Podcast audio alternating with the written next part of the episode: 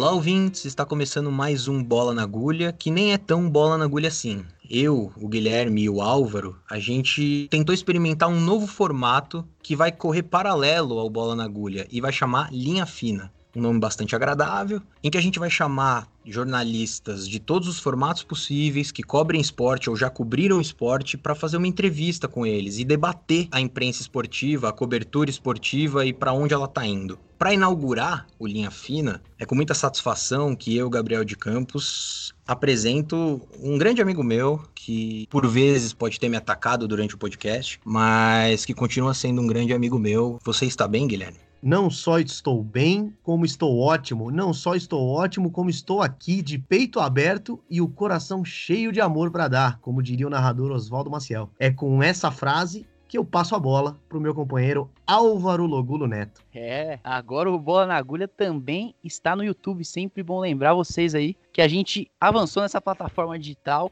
e a partir de agora é só alegria pra gente, né, Gabriel? Uma alegria muito contagiante, Álvaro. E hoje, para estreia do Linha Fina, essa ramificação do Bola na Agulha, em que a gente pretende chamar jornalistas esportivos para discutir a função e discutir a imprensa esportiva e tudo que ela tem feito, a gente tem o Bruno Formiga. Bruno Formiga, que é comentarista do esporte interativo e que em 2013 começou a trajetória no esporte interativo e hoje tem mais de 100 mil seguidores em qualquer rede social que você vá procurar por aí. Formiga, o que, que aconteceu nesse período todo? O que, que aconteceu até hoje para que você tenha passado de um comentarista que chegou num canal que estava começando até você se tornar um dos principais analistas do canal e um dos principais comentaristas do canal, cheio de seguidor, uma fanbase estabelecida aí nas redes sociais? Cara, é, primeiro é uma honra estar participando de verdade. Assim, eu agradeço e valorizo muito essas oportunidades de, de, conversar com e dialogar com a outra geração, às vezes mais ouvindo do que falando, às vezes mais falando do que ouvindo, depende do contexto. Eu acho que são pessoas que estão produzindo e, e variando ainda mais a análise, a maneira de falar de futebol. É todo mundo testando, acertando, errando. Então, ao contrário do que muita gente fala que há uma crise no jornalismo, acho que há uma crise de percepção, talvez, das pessoas, muito influenciadas por pessoas que interessam que a imprensa seja desqualificada, você tem de fato um problema de mercado que às vezes enxuga, às vezes paga mal, mas que hoje tem pernas e braços em vários lados, porque nunca teve tanta gente fazendo coisa. É podcast, é canal no YouTube, é TikTok, é Instagram, é IGTV, é Facebook, é o Diaba 4. Então, assim, eu agradeço muito a chance de estar falando para uma galera nova num formato diferente. É, não que podcast seja uma novidade, mas a forma como vocês fazem tenta ser diferente. Mas vamos lá, de 2013 para cá, cara, eu diria que eu tive muito mais sorte que juízo, porque eu tava no lugar certo na hora certa. Eu entrei num lugar que por várias limitações ele precisava se reinventar ele precisava arriscar, ele precisava ser plural e interativo, como o próprio nome diz. Então isso facilitou muito com que a gente falasse para uma galera mais nova, que a gente conseguisse cativar um público que estava se formando, que estava formando a sua identidade de futebol que esse público vai crescer e esse público vai te acompanhar. Nesse ponto, eu acho que a gente conseguiu falar para uma galera que se sentia às vezes deixada de lado, como os times do Nordeste, por exemplo, como o Remo, Paysandu, até com outras torcidas, dando atenção a outras torcidas do próprio eixo ou torcidas de Minas e do Rio Grande do Sul que muitas vezes se sentem esquecidas. Eu acho que o esporte interativo abraçou aquilo que era deixado de lado isso foi importante. É, sempre de uma maneira ou, ou com uma linguagem muito jovem,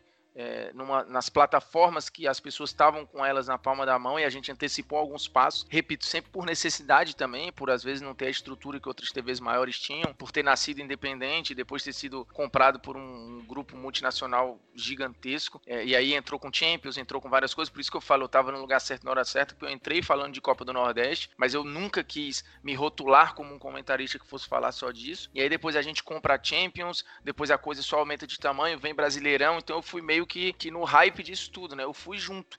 E aí tem o fato de eu ser um dos mais novos, ter dado muita sorte, porque quando eu cheguei, logo quando eu cheguei, por exemplo, você teve pouco depois o Rafael Oliveira saiu do esporte interativo e pouco tempo depois já estava na, na ESPN, então uma vaga já ficou, né? Eu já consegui pular um degrau que o Rafael não estava lá. Um dos comentaristas, o Henrique, também era gestor de elenco, então naturalmente ele dava muita brecha. Com a chegada da Champions e de um cardápio maior, as oportunidades aumentaram. Então, assim, eu fui, entre aspas, furando fila, né? Até que em determinado momento eu me vi ali como o segundo. É, eu tinha Vitor Sérgio eu. E aí, óbvio, depois a gente vai fazendo investimento, vai crescendo ainda mais. Eu lembro até hoje quando o Mauro chegou, o Mauro Betting, que o meu chefe na época, o Mazei, veio conversar comigo e falar, cara, o Mauro tá aí agora, então, poxa. E, e, eu entendi o recado e eu falei, cara, não precisava nem você estar tá falando comigo sobre, porque é óbvio, assim, o Mauro tem 25 anos de jornalismo na minha frente, ele é um investimento do canal, ele é um cara que tem muito mais rodagem, sabe muito mais que eu, é justo. Então, assim, ali eu, eu desci um, depois chegou o Alê. Então a coisa foi aumentando e como elenco, nós só ficamos mais vistos e melhores na, na, visão plural da coisa, tá? Por mais que tenha gente que goste mais de um do que de outro, de maneira plural a coisa foi ficando, foi falando para mais gente.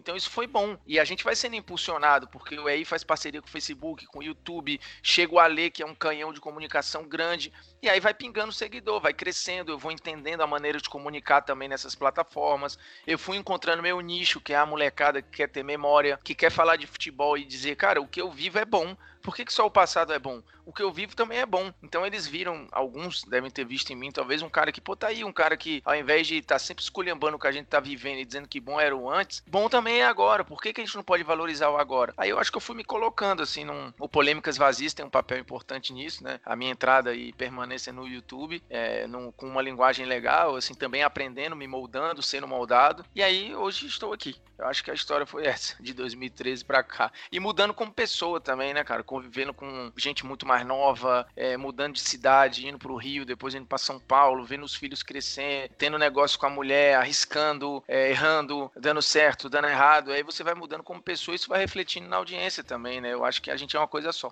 Além desse perfil que você colocou, de falar com os mais jovens de um jeito diferente do futebol, mais recentemente, você também tem sido um dos, dos jornalistas no meio do esporte e tal, a se posicionar é, a respeito das questões políticas do país. Então, é, trocou o seu, a sua foto do Twitter para jornalista antifascista, tem dado opiniões dentro ou fora dos programas do esporte interativo, e você faz isso num meio em que muitas vezes existe a máxima de que política e esporte não combinam, ou que política e esporte não se discute. Eu queria que você comentasse um pouco sobre isso, é, sobre o seu posicionamento, sobre como as pessoas têm reagido a isso e de que maneira isso interfere no seu trabalho como jornalista esportivo? Cara, assim, eu acho que não interferir na mim, no meu rendimento, não interfere nada, assim, pelo contrário. Eu acho que isso é só uma consequência, é só um sintoma do que eu sou. É, eu sempre fui um cara muito crítico. Eu lembro que em 2006, quando eu comecei a trabalhar lá em Fortaleza, eu estava fazendo uma entrevista com o então presidente do Ceará, Eugênio Rabelo, e a gente estava falando sobre dívida trabalhista, assim, você tinha uma cultura muito no, no rádio cearense, às vezes de meio amigável com os clubes, né, não necessariamente crítica. E eu sempre fui assim, assim, de, de, de bater na, no dirigente e achar que, por exemplo, pagar salário em dia não é, não é notícia, porque é obrigação. E que, por exemplo, direito de imagem também era salário. E você tinha dirigente falando, não, tá atrasado só o direito de imagem. E eu lembro de eu ter numa entrevista com ele falado exatamente sobre isso. Falei, ô presidente Eugênio, é, mas direito de imagem também é salário. Tipo assim, você não pode se vangloriar de estar tá pagando em dia, porque isso é sua obrigação enquanto empregador. Então, assim, eu sempre fui assim. Eu, e eu só talvez tenha ganho mais voz, tenha ficado mais maduro e tenha tido mais motivos para me posicionar, porque a gente chegou num extremo do extremo do extremo, né? Quando as pessoas falam, ah, você só fala agora, primeiro que assim, eu não tinha Instagram em 2013, eu não tinha Instagram em 2014, ou a minha presença nas redes sociais era muito menor, ou a minha relevância, talvez, se é que eu posso usar esse nome pomposo, mas enfim, acho que é mais ou menos isso. Era menor. Hoje é óbvio que talvez a coisa ressoe mais, do mesmo jeito que uma coisa sou eu falar, outra coisa é o André Rizek, que tem um milhão de, de seguidores. O, o, dele vai reverberar muito mais. No dia que eu tiver um milhão, por exemplo, vai ter um cara falando, ih, por que, que você não falava nada em 2020? Quando na verdade você já falava. Assim como eu e outros aí que falam e se posicionam, se pegar as capas da Veja, da Folha, as manchetes do Jornal Nacional, elas eram muito críticas aos, aos presidentes, como sempre foram, assim, falando inclusive que o Aécio já era a solução do Brasil. Lembremos isso, né? Em 2013, 2014,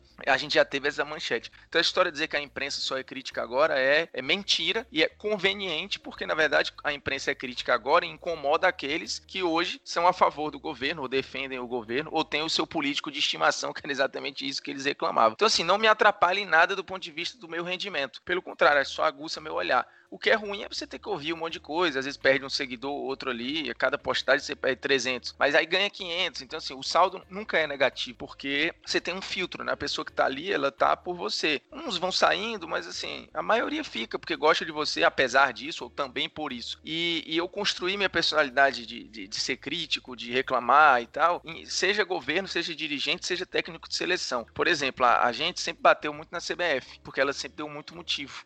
Só que a CBF é fácil de se bater, né? Porque a CBF não tem quem defenda a CBF. Quando você tem o mesmo posicionamento crítico num, em cima de uma, de uma, diretoria de um clube, e ano passado isso ficou muito claro lá com as reportagens do G1, do Globoesporte.com em cima do Cruzeiro, aí isso parece perseguição, porque o Cruzeiro tem apaixonados pelo Cruzeiro. Mas a mesma visão crítica que o Capelo teve, que a Gabi Moreira teve com os dirigentes do Cruzeiro, a ESPN, a própria Globo, Globo talvez um pouco menos, e passou a ter mais depois, mas outros canais e meios tiveram com a CBF, só que a CBF não tem um, um defensor, né? Ninguém vai pra porta, assim, defender a CBF com bandeiras e tal. E hoje as pessoas fazem isso com um presidente da República, quando na verdade você deveria se sentir é, revoltado com barbaridades que são faladas dia, dia a dia, com atentados claros que são feitos ao Estado Democrático de Direito, assim, é uma coisa tão evidente, assim, barbaridades humanas, né? Falta senso de humanidade, falta senso de coletividade, falta empatia, falta qualquer coisa a um líder.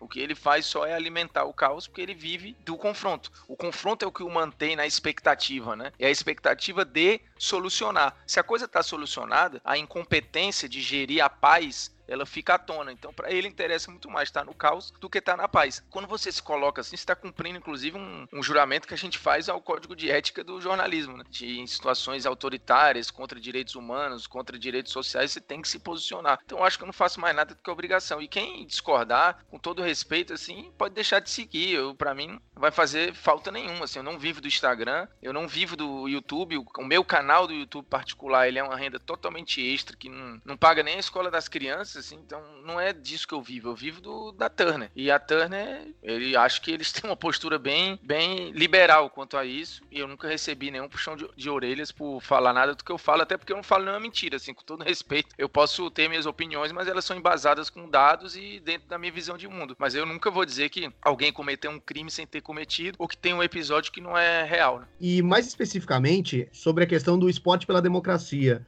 que foi lançado semana passada, tem alguns ex-jogadores, é, alguns jogadores e principalmente jornalistas. É, eu queria saber como seus colegas receberam isso, como você enxerga essa iniciativa, enfim, é, só um, breve comentário sobre isso, porque no último episódio a gente é, introduziu isso, comentou um pouco sobre isso, mas é importante ouvir a opinião de alguém que está no meio e que está acompanhando diariamente a reação da própria imprensa e dos próprios colegas de imprensa sobre isso. É, cara, eu acho, primeiro eu acho fantástico o movimento, é, eu, eu, é natural que muita gente da, da imprensa, as pessoas falam, né, ah, porque a imprensa, todo mundo é esquerda, não sei o que, o que é uma grande uma bobagem, porque assim, você tem na comunicação social, naturalmente, autores e ideias que você ouve mais, você é mais empático, você precisa ler mais as pessoas, e naturalmente você tem talvez essa visão mais progressista de mundo. Ou... E hoje você pensar no outro virou ser de esquerda. Então os conceitos aqui no Brasil estão bem deturpados. Mas a imprensa não me surpreende estar lá, que eu acho que é natural que muitos estejam.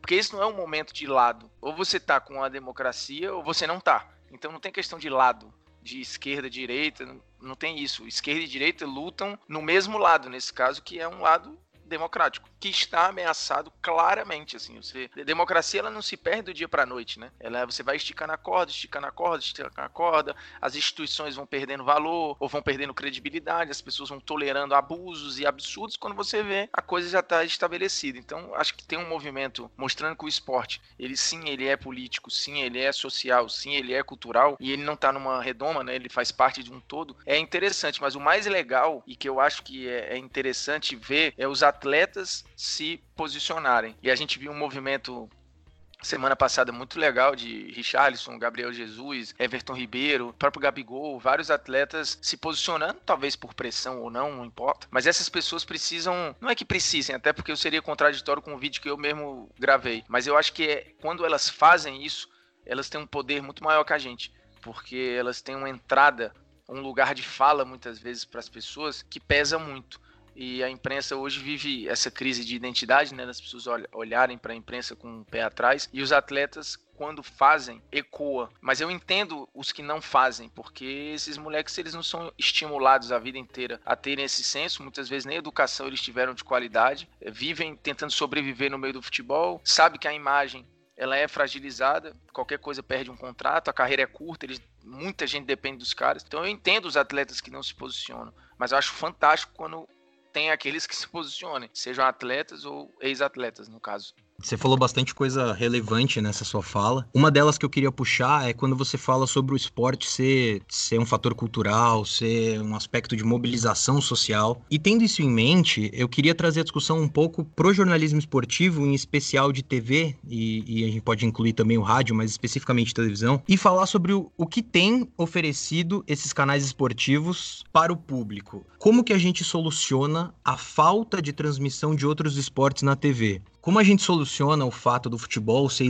de forma esmagadora mais transmitido que os outros esportes? Porque aí os setores comerciais desses canais vão virar e falar, ó, o único esporte que dá audiência é futebol. Só que eu fico pensando como é que as pessoas vão consumir outros esportes se elas não têm onde assistir. E não só os eventos, mas também programas de debate, programas de reportagem. O que a gente vê hoje é um amontoado gigantesco de programas muito parecidos em qualquer canal de esporte que você ligue hoje. Eu não consigo ver muita solução a médio prazo, não. Até porque, assim, lembremos e sejamos justos, né? O Sport TV, a própria ESPN, elas cansaram de dar espaço aos mais inimagináveis esportes que você possa ter aí em mente. Tanto que você tinha faixa de esporte radical, você tinha faixa, e tem ainda, né, na ESPN, uma faixa de esporte americano, X Games, porra, faixa, transmissão de mundial de quase todas as competições de natação e de atletismo que você tem aí, o Sport TV tinha os direitos, mas aí é uma resposta, um comportamento da audiência, até por concorrência de streaming, é, de tempo de conexão e, e vários outros fatores, as pessoas foram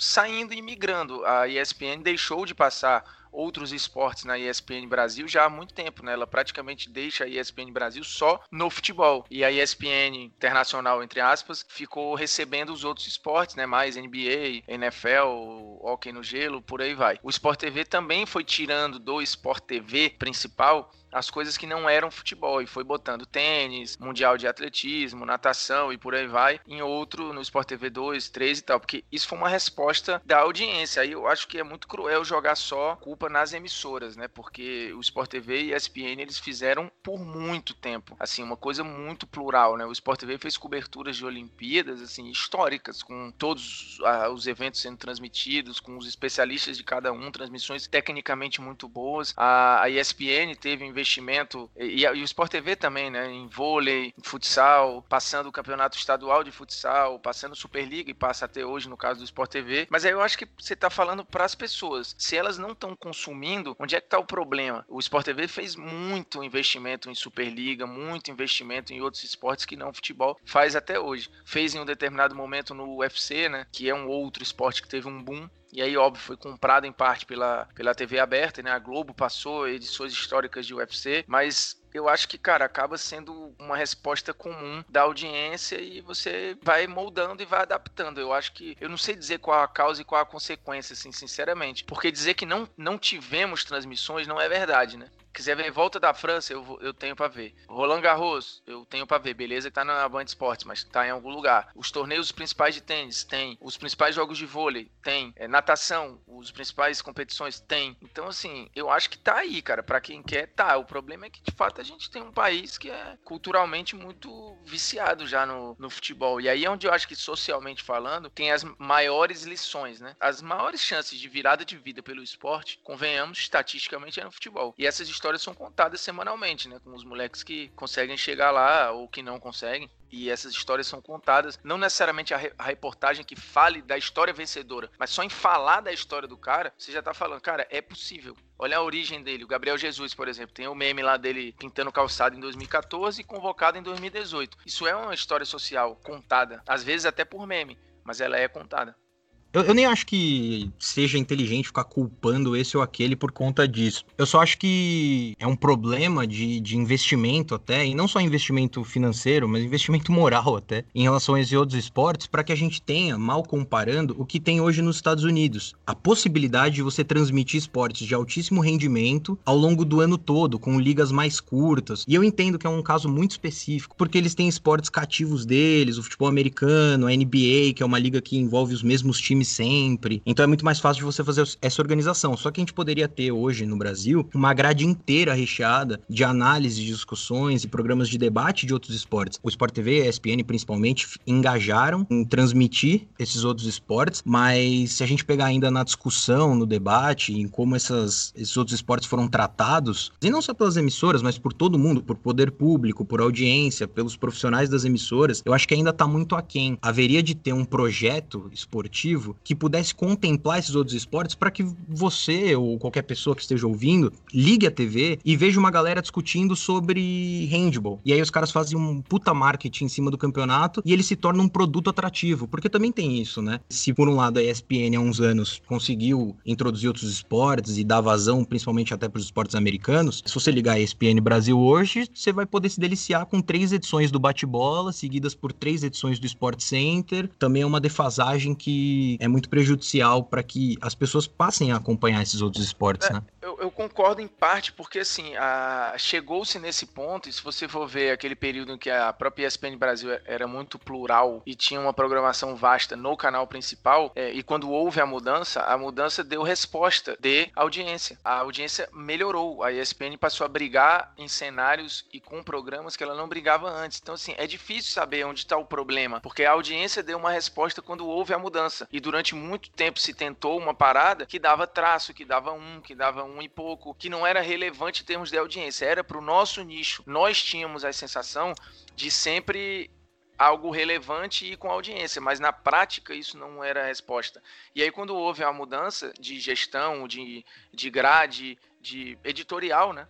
A, a, resposta veio. A história de comparação com o esporte americano, que sempre vem à tona, eu acho um pouco injusta, porque você tem a cultura americana formada desde a universidade e as escolas, com investimento em bolsa, com uma cultura esportiva em que você não foca só no futebol, você tem bolsas e estrutura no futebol americano, no basquete, em vários outros esportes. Então você vem, é uma construção cultural multiesportiva que no Brasil ela não tem, ela não existe. Então não tem como isso refletir nas nas, transmissões se você não tem isso lá na vida real, digamos assim. A gente não tem como transmitir na TV uma coisa que não é real porque não, não reflete a vida das pessoas. As pessoas não têm contato fácil com todos esses esportes. Não é fácil praticar esses esportes que a gente está citando, como é fácil praticar, porque todo lugar tem uma quadra de basquete nos Estados Unidos, ou você tem lugares que você pode praticar o beisebol, ou você tem uma cultura de futebol americano fortíssima desde a escola. O moleque tem contato com todos esses esportes muito cedo. Na educação física aqui, beleza, o handball eu fui saber que é forte, eu venho de Fortaleza. Eu nunca tive contato com o handball na minha escola, por exemplo, mas eu sei que em São Paulo o handball escolar ele é forte, mas ele não é forte em outros estados. Eu estou falando pra, da minha uhum. realidade, entendeu? A minha realidade era futsal, futebol, às vezes quando você tinha lá um futebol de campo e tal, vôlei, os esportes de quadra, mas não tinha handball. Eu, eu praticamente nunca nunca fiz o movimento de handball na minha vida. Eu devo ter feito, brincado, sei lá, três vezes. Como é que eu posso crescer sendo um adulto interessado em handball? É difícil, né?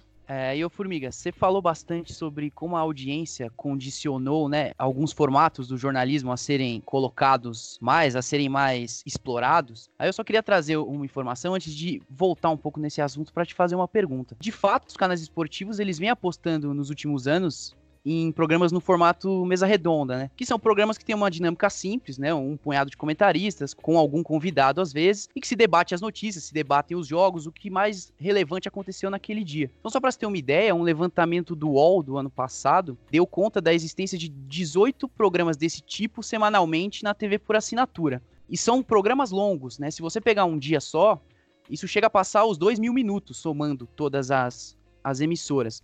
E onde que eu quero chegar? É, claro, a audiência ela condiciona a você fazer essa substituição e os custos também, porque sai mais barato você fazer um programa desse do que você conseguir os direitos caros de transmissão dos campeonatos pelo mundo. E que hoje em dia, inclusive, estão bem mais distribuídos pelas emissoras, né? Então a competição é maior. Mas o que eu queria saber de você é se você identifica nessa questão um problema no crescimento dessa tendência de mesas redondas, de programas de debate, Você acha que isso está tirando o espaço de outros conteúdos jornalísticos, como por exemplo grandes reportagens, algo assim? Cara, eu acho que não. Eu tive essa discussão esses dias numa entrevista também, não lembro para onde, não sei se também foi uma gravação de podcast ou era só uma entrevista. A gente teve no ano passado e esse ano já grandes reportagens muito relevantes, inclusive. Essa que eu citei há pouco do Cruzeiro da Gabi e do Capelo, uma denúncia muito forte e muito bem embasada. Esse ano já saiu denúncia em mercado de aposta no Campeonato Carioca, questão de fraude em peneiras com as pessoas roubando os sonhos de um monte de moleque. Eu tô falando de três muito relevantes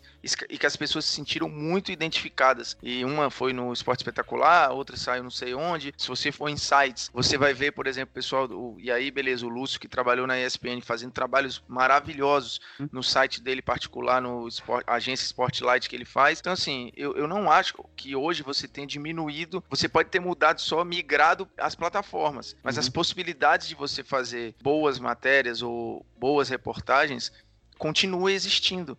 Você tem hoje canais do YouTube, o Meteoro que faz mini documentários explicando muito bem algumas situações que ou talvez um jornal não conseguisse fazer. É, o Spotnik faz debates muito criativos, colocando, por exemplo, um eleitor do Bolsonaro com um petista para discutir sem que um saiba o que o outro é e eles vão debatendo. Já se colocou uma garota de programa com uma evangélica para se discutir. É uma maneira de debate bem interessante e muito real e criativa e que consegue ser profunda na medida do, do possível. É óbvio que a gente está falando de uma coisa que não é necessariamente esporte, mas a ferramenta está aí. Então, cara, eu acho que eu, eu não consigo ver a diminuição é, do número de reportagens, talvez em jornal impresso, porque o jornal impresso perdeu relevância, perdeu circulação, perdeu um monte de coisa. Essas matérias foram para outros lugares. A Corner já fez algumas muito boas. Toda semana, se você for no El País, o Breiler, que inclusive joga comigo aqui em São uhum. Paulo, é, ele faz alguma reportagem absurda, é, muito profunda, inclusive. E ele lá atrás já denunciou assédio sexual na base, né? Foi matéria na placar e tal. Então, cara, exemplo tem vários. Mas você acha que para encontrar este tipo de conteúdo a gente vai ter que sair das grandes emissoras na televisão e migrar para outras plataformas?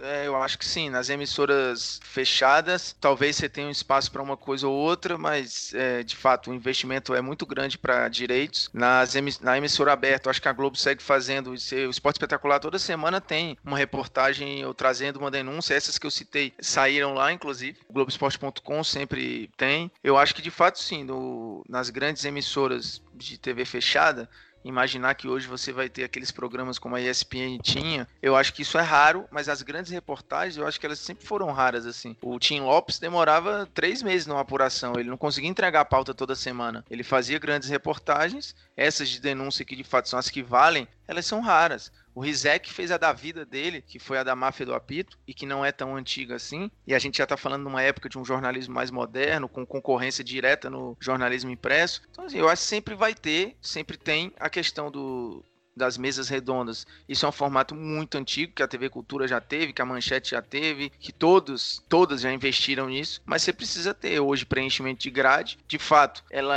é um modelo mais barato e é um modelo que reflete muito as discussões de futebol das pessoas na mesa de bar, na mesa do jantar. Acaba sendo uma coisa muito real para as pessoas, elas se identificam e dão resultado. Tanto que os programas de debate, não por acaso, têm mais audiência que os outros. Eu acho que é possível fazer coisas diferentes, sim, mas tudo vai na tentativa e erro, né? Os programas de auditório já foram mais comuns do que são hoje. Hoje você tem uma mudança, então assim, daqui a pouco você vai ter uma mudança. Alguém vai descobrir uma fórmula. E é, é cíclico, eu acho que é cíclico e quem dá a resposta é a audiência sempre especificamente sobre a sua atuação, Formiga, no esporte interativo. Para quem acompanha o seu trabalho, não só lá, como nas suas mídias pessoais, você é um jornalista que sempre tenta embasar os seus, os seus comentários em números. E o que se percebe, e isso não é raro, as pessoas que acompanham podem ver com uma certa frequência, existiu uma certa repressão por parte de alguns colegas em relação a você. Quando você levanta esses números, e por vezes você é rechaçado. Ah, lá vem o calculador, lá vem o, a casa lotérica aí. Queria saber de você como você reage a esse tipo de, de situação e como você enxerga esse tipo de postura por parte de colegas e, e não colegas de rechaçar os números na análise esportiva.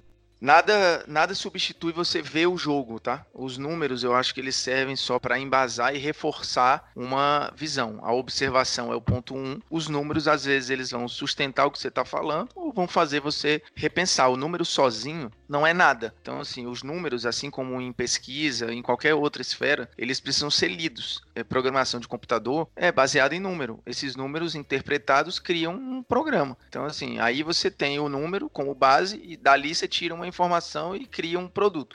Quando eu uso o número, por exemplo, até falei isso recentemente, tem gente que, vamos falar de cobrador de falta, que é uma coisa mais ou menos objetiva, né? O cara, para ser um bom cobrador de falta, ele tem que fazer muito gol de falta. Não adianta o cara ser um puta cobrador de falta e não ter gol nenhum na carreira. Pô, olha como é bonito ele batendo falta, mas não, não é efetivo, o gol não sai. Então esse cara não é bom. Pode ser bonita a forma dele bater na bola, mas ela não tá sendo eficiente.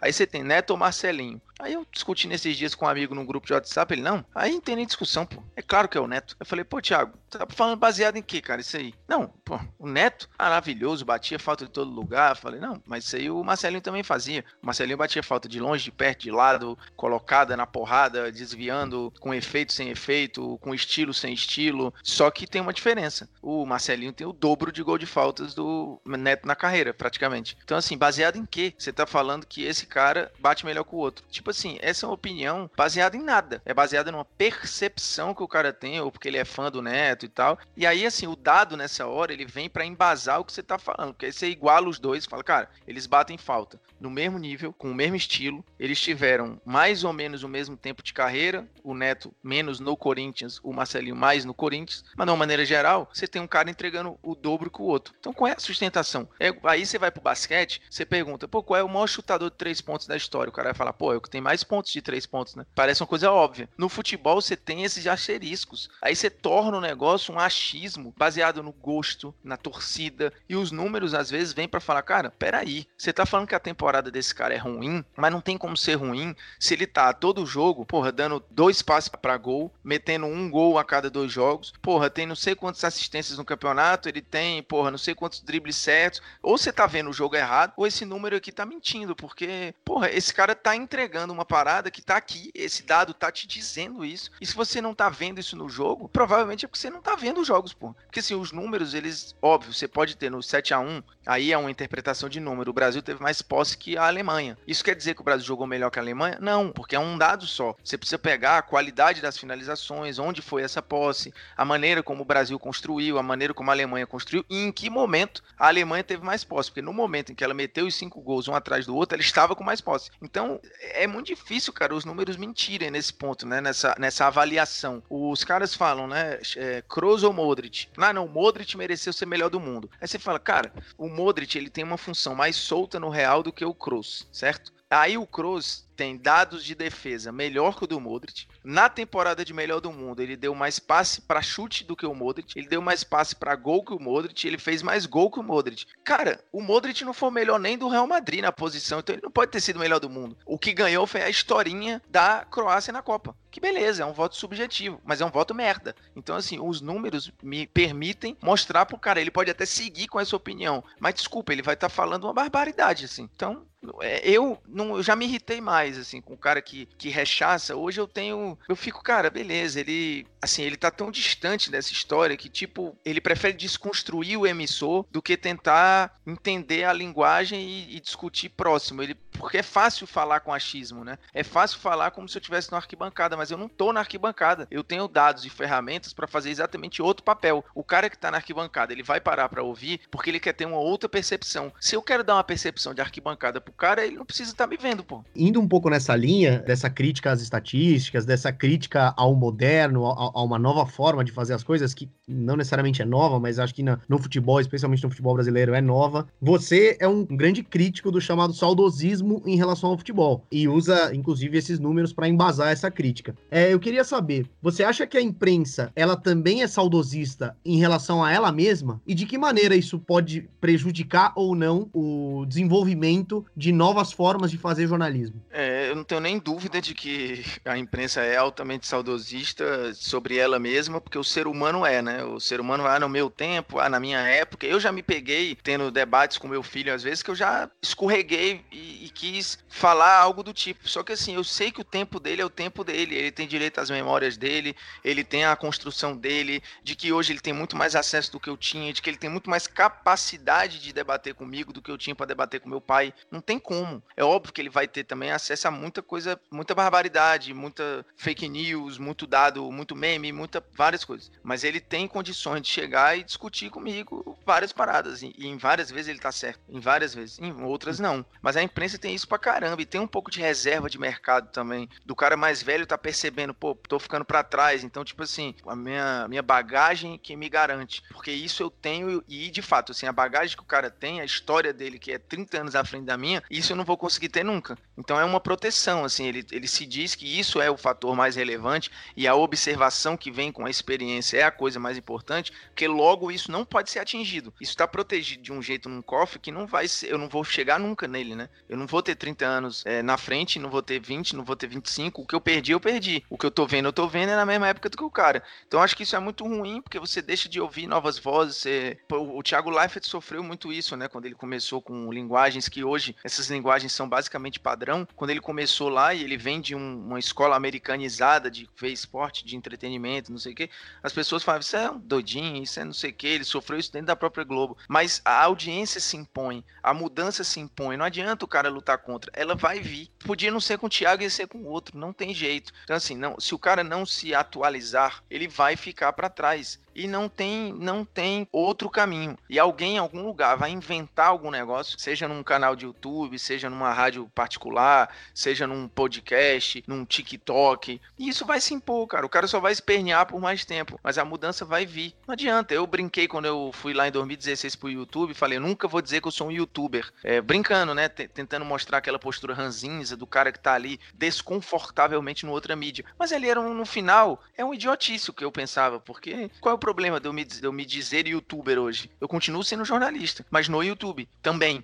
E quem tá no YouTube influenciando ou opinando é um youtuber. Então, por que não? Eu não preciso ser o youtuber que se joga no banheiro de Nutella. Eu posso ser um outro tipo de youtuber. É simples. E você tocou num ponto muito bom, inclusive é, respondeu a pergunta que eu tinha a seguir, né? Mas eu tenho outra, que é justamente sobre isso, essa questão da reserva de mercado e sobre como o jornalismo está avançando. Você já acabou de responder que as coisas vão mudar sim, e mas assim, eu queria trazer uma experiência minha, né, breve, como estagiário que eu fui de um canal de televisão também, de que eu tenho a impressão, e aí eu deixo claro que é a minha opinião sobre isso. Eu tenho a impressão de que muitos funcionários dessas empresas, por terem essa característica de reserva de mercado e estarem acostumados com um fazer jornalístico de outra época, eles naturalmente, eles desdenham um pouco quando o assunto são os setores digitais, né? E isso inclui as, as redes sociais. De como isso está mudando a forma de se fazer o jornalismo. Eu acho que falta um pouco, talvez, de entender a plataforma como uma coisa autêntica como algo que pode ser produzido ali e não só uma plataforma para ficar divulgando o conteúdo da televisão claro, em si. Claro, perfeito. Isso é uma coisa que acontece, não, não se tem essa, essa noção de que dá para fazer de uma forma diferente, porque muito conteúdo que vai para TV não, não tem como, a gente sabe, é, é outra dinâmica na internet. Mas aí a minha pergunta, que era essa, se você já respondeu, eu vou transformar Desculpa. um pouquinho.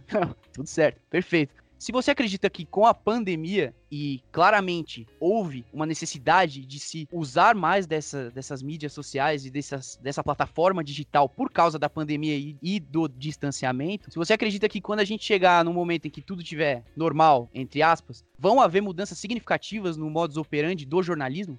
Eu acho que sem dúvida, e aí, bicho, eu acho que isso obrigou as pessoas a olharem para algo que já estava aí, que falou: você faz assim ou você não vai fazer. Ou você faz assim ou você não vai uhum. comunicar. Ou você faz assim ou você não vai trabalhar. Ponto. Mas essa parada que você viveu como estagiário, eu no esporte interativo, particularmente, nunca vivi. Por quê? Porque a gente já nasceu uma empresa assim, Sim. com muitos chefes novos. Você tinha chefes de alto escalão com 20 e poucos anos. Então, assim, essa, o cara que tomava a decisão consumia aquela plataforma. Então, necessariamente, esses problemas problemas que outros lugares viveram, a gente não viveu. Pelo contrário, a gente às vezes até era ridicularizado porque estava fazendo coisas que depois viraram padrão e às vezes alguma de maneira até pejorativa, mas a gente estava fazendo porque a gente consumia aquilo, né? Nós nascemos naquele meio, e quando eu digo nós, eu falo a empresa, nascemos naquele meio e estávamos nos comunicando com o meio onde a gente foi criado. Então não era nada novo. Fazer certas coisas, isso ficou muito claro depois da fusão, como a gente era muito à frente de, de falar algumas coisas, de tomar algumas decisões, de ser ágil, de testar, de errar, de não ter pudor de fazer uhum. certas coisas, quando alguns têm, falam, não, isso aqui não é um jornalismo, como se o jornalismo tivesse que ter aquela redoma, aquela coisa mais, sabe? Não, você pode fazer jornalismo de outro jeito. O New York Times percebeu isso, ó, faz tempo,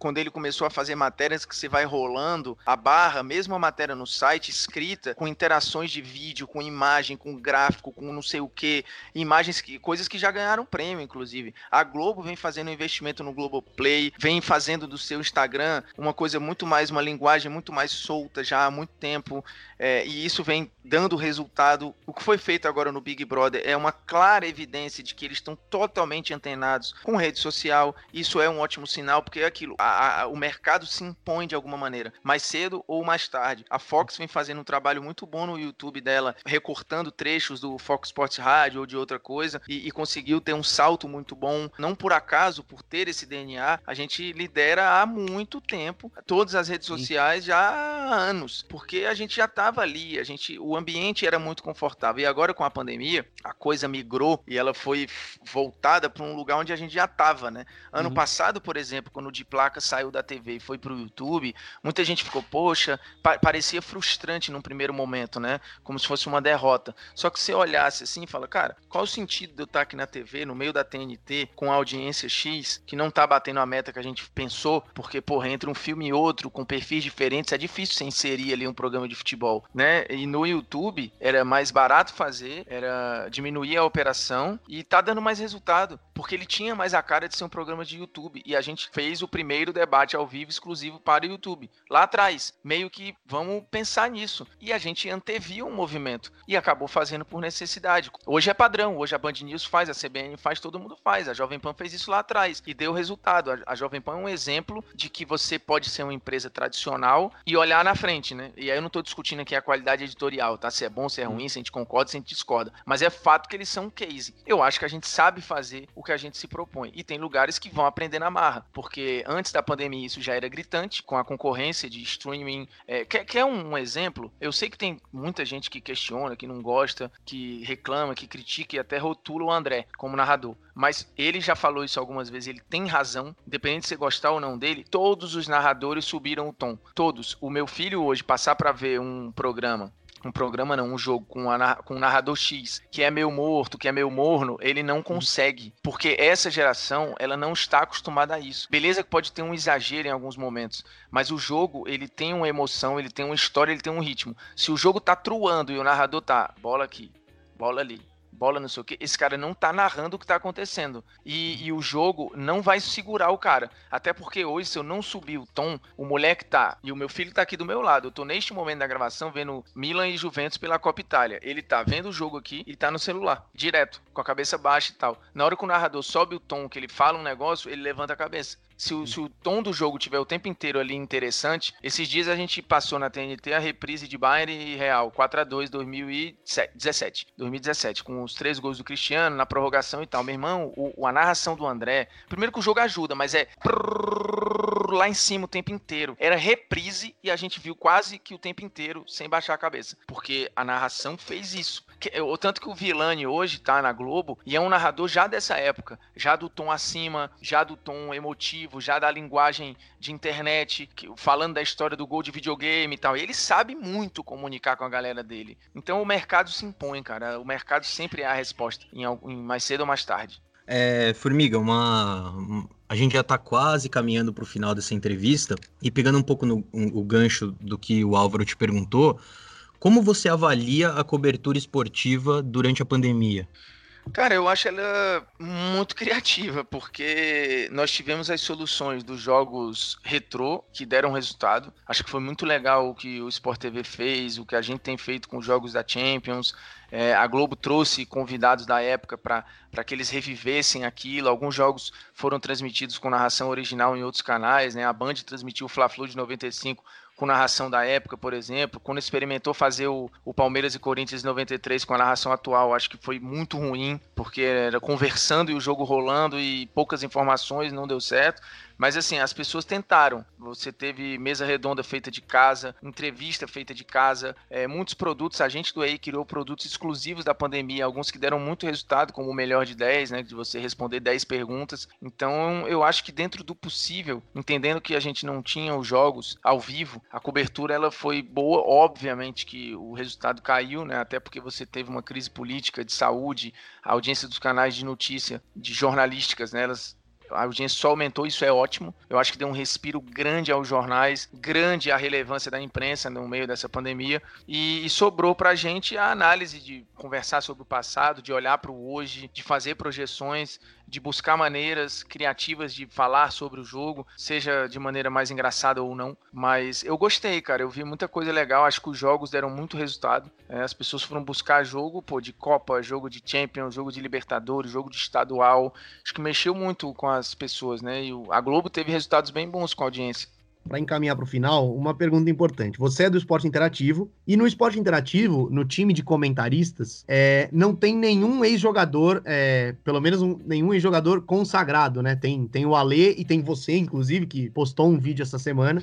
É, é, é, e eu queria, eu queria que você comentasse um pouco isso, porque às vezes dá uma polêmica, né? Ah, ex-jogador não é jornalista, ex-jogador pode comentar, não pode comentar. E você, inclusive, no vídeo fala que o pouco tempo que você viveu no futebol é, mudou um pouco sua percepção e, e, te ajudou, inclusive, como jornalista e como comentarista. Eu queria que você comentasse um pouco essa polêmica do, do ex-jogador comentarista, jornalista, e falasse um pouco também sobre, sobre essa questão, como a sua experiência transformou um pouco o seu jeito de, de pensar o jornalismo.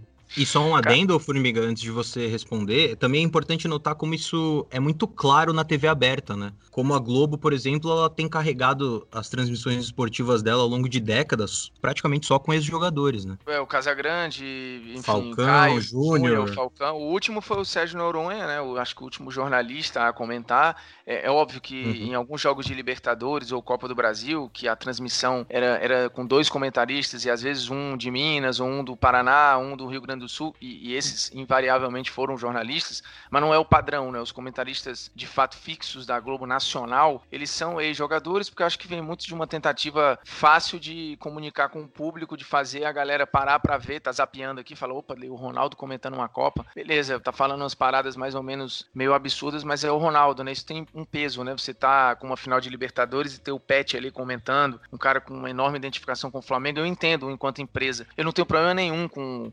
ex-jogador comentando, zero problema, até porque em outros esportes você tem excelentes ex-atletas comentando em Olimpíada, mas são caras muito técnicos e embasados. Aí eu sinto falta isso no futebol. E um padrão de ex-jogadores que se capacitam para aquele papel. Muitos parecem estar ali esperando o tempo de daqui a pouco assumir um outro cargo, né? Isso aconteceu com o Belete, aconteceu com vários outros é, jogadores, com o William Capita e tal, que vão assumir outros cargos que, na verdade, assim, para eles não é um fim aquilo ali. É um processo para às vezes se manter no holofote e tudo. Eu sei que tem uns que fazem isso com enorme prazer já há muito tempo. O Júnior, por exemplo, apesar de ter intervalos como treinador, o Falcão depois ficou um tempo, foi para ser treinador, o Casagrande tá lá direto, o Caio tá lá direto, mas a, me parece que eu não sei se aquilo é prioridade para eles. O jornalista ali é o ápice pro cara, e ele se preparou para aquilo, ele tem uma visão talvez mais fria, mas que pode ser muito técnica e embasada. Talvez o diálogo entre os dois seja o mundo ideal, mas você tem na Inglaterra caras que saem muito preparados, assim, a Sky teve caras como o Henry, o Gerrard podendo falar, o Lampard podendo falar, é porque esses aí vão virar treinador. O Henry, inclusive, já virou. Mas o, o, Neville, que depois virou o treinador também. O Ferdinand. Você tem caras que são que falam com muita propriedade da cultura tática do jogo, respeitando o jogo pelo jogo. E a gente não tem muitas vezes isso no Brasil, que vai muito assim, aquela visão de vestiário, é a visão do boleiro, que eu acho legal. Só que o narrador precisa puxar o que o cara tem de melhor. Às vezes o que ele tem de melhor é para falar de bastidor. Porra, então eu vou jogar essa bola para ele e um outro aqui para tentar falar do jogo. E aí eu acho que vai muito de gestão de elenco, de você tentar tirar o que cada um tem de melhor. A gente falou há pouco de jornalismo e reportagem. Você tem uma cultura dentro do jornalismo às vezes de premiar o cara que tá há muito tempo no cargo, um excelente repórter. Aí você pega, pô, dá uma promoção para ele aqui. Ao invés de aumentar o salário do cara, para ele seguir fazendo o que ele faz de melhor, você transforma transforma ele em editor ou em comentarista. Porra, aquele repórter pode ser um editor ruim e pode ser um comentarista ruim. Ele, ele é bom repórter. E às vezes dá um excelente comentarista. Pode acontecer, tá? Mas cabe ao gestor de elenco perceber e potencializar o que cada um tem de melhor. E tem comentarista que é bom de programa e ruim de jogo. E tem um que é bom de jogo e ruim de programa. E você tá lá para isso. Esse aqui vai, você, vai ser, eu vou focar no jogo. Esse aqui eu vou focar em programa. E vai ter gente que é bom nos dois. De fato, no esporte interativo, eu acho fantástico que a gente tenha focado muito nessa, nessa visão do jornalista, do cara que tem a linguagem do fã e que pode ou não ter sido jogador. Ter estado em campo. A gente já teve o Getúlio, o Pet já comentou com a gente Copa do Mundo, programas de Copa do Mundo, o Pedrinho já foi lá várias vezes, é, o Zico trabalhou com a gente, fez jogo de Champions e tem uma visão, ele dá uma visão que cabia ali o André, ao Jorge, quando fazia,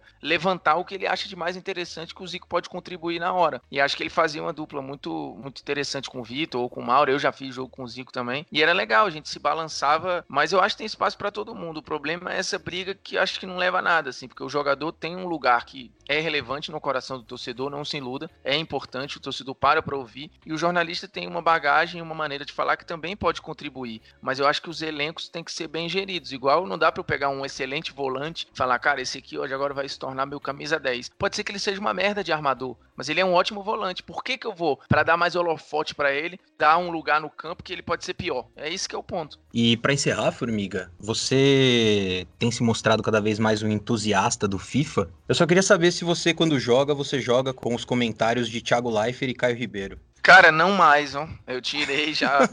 eu, tirei há algum tempo, mas é que atrapalhava, assim. Eu jogo muito pro clube e tal. E eu acabei tirando. Meu filho joga com os comentários, eu não. Eu jogo só no barulho da torcida. Até porque no pro clube eu gosto de ouvir a resenha da galera no fone. A gente vai conversando, não sei o quê. E depois eu tirei a narração e ficou sem mesmo. Já há muito tempo que eu jogo sem. Também no PES, quando eu jogo, eu também jogo sem narração. E tenho gostado bastante, viu, do PES. Tô até preocupado porque a concorrência tá grande. A, a versão 2020 fez as coisas se igualarem, viu? Um pouco. Aí, ó. É. Toma essa, vocês aí. Ah, cara, mas o 2020 eu gravei um vídeo com o Cocielo, era uma Champions, né, que ele fez na, no canal dele. E aí eles me deram um acesso lá, eu obviamente tive que treinar e fiquei com o jogo para mim. Então eu fui jogando. E, cara, é muito bem feito, assim. Na, na, hoje, na real, como eu já tô, eu sou viciado no FIFA, né? Viciado no sentido de não jogar toda hora, mas eu já tô com a minha mente toda fifada, né? Então hoje é muito uhum. difícil a troca. Mas o PES, cara, ele é um jogo hoje para mim mais perto da realidade, porque você demora mais tempo para atacar, os placares são menores, os gols acontecem com mais dificuldade. Porra, eu gosto da toqueira, né? Eu sou um cara de 70% de posse de bola, ah, 65% claro. e tal. E o PES me ajuda nesse sentido. com a, e se deliciar com o Thiago Leifert e o Caio Ribeiro falando na sua orelha ainda. Ah, é, cara, putz, com os comentários. Pra você ver como ser comentarista às vezes é fácil, você consegue gravar comentários que vão sair automáticos e fazer sentido. Pior que é. É, às vezes não faz muito sentido, né? De é, fato, não, não, de fato não faz sentido nem no, no FIFA, nem na vida real, né? Formiga, muito obrigado por ter aceitado participar com a gente do podcast, ter aceitado participar desse novo projeto que a gente está inaugurando hoje, que é o Linha Fina, um braço do, do Bola na Agulha. Antes de se despedir, divulga aí suas redes, divulga onde está o seu trabalho, onde as pessoas podem te acompanhar. Pessoal, obrigado de novo, agradecendo aí a audiência e a paciência, né? Porque às vezes a gente se estende bastante. Quando eu digo a gente, fã de mim, obviamente. obrigado mesmo pela moral, pelo espaço, pelo convite, pela lembrança, né? Por querer me ouvir de alguma maneira, isso é é muito legal. E, cara, assim, tô no esporte interativo, que quando faz jogos, faz com a TNT e com o Space. Tá na base de todas as TVs por assinatura, então a TNT e Space hoje os pacotes básicos já consta, não é difícil achar. Nas redes sociais do Esporte Interativo, no canal do Esporte Interativo no YouTube, que bateu 6 milhões de inscritos recentemente, sempre com polêmicas vazias, sabia não, melhor de 10, todas as produções de conteúdo lá. Nas minhas redes sociais, Twitter é arroba Bruno Formiga, eu consegui pegar esse arroba faz tempo. No Instagram é bruno.formiga e no Facebook, que eu não sei se mais alguém usa,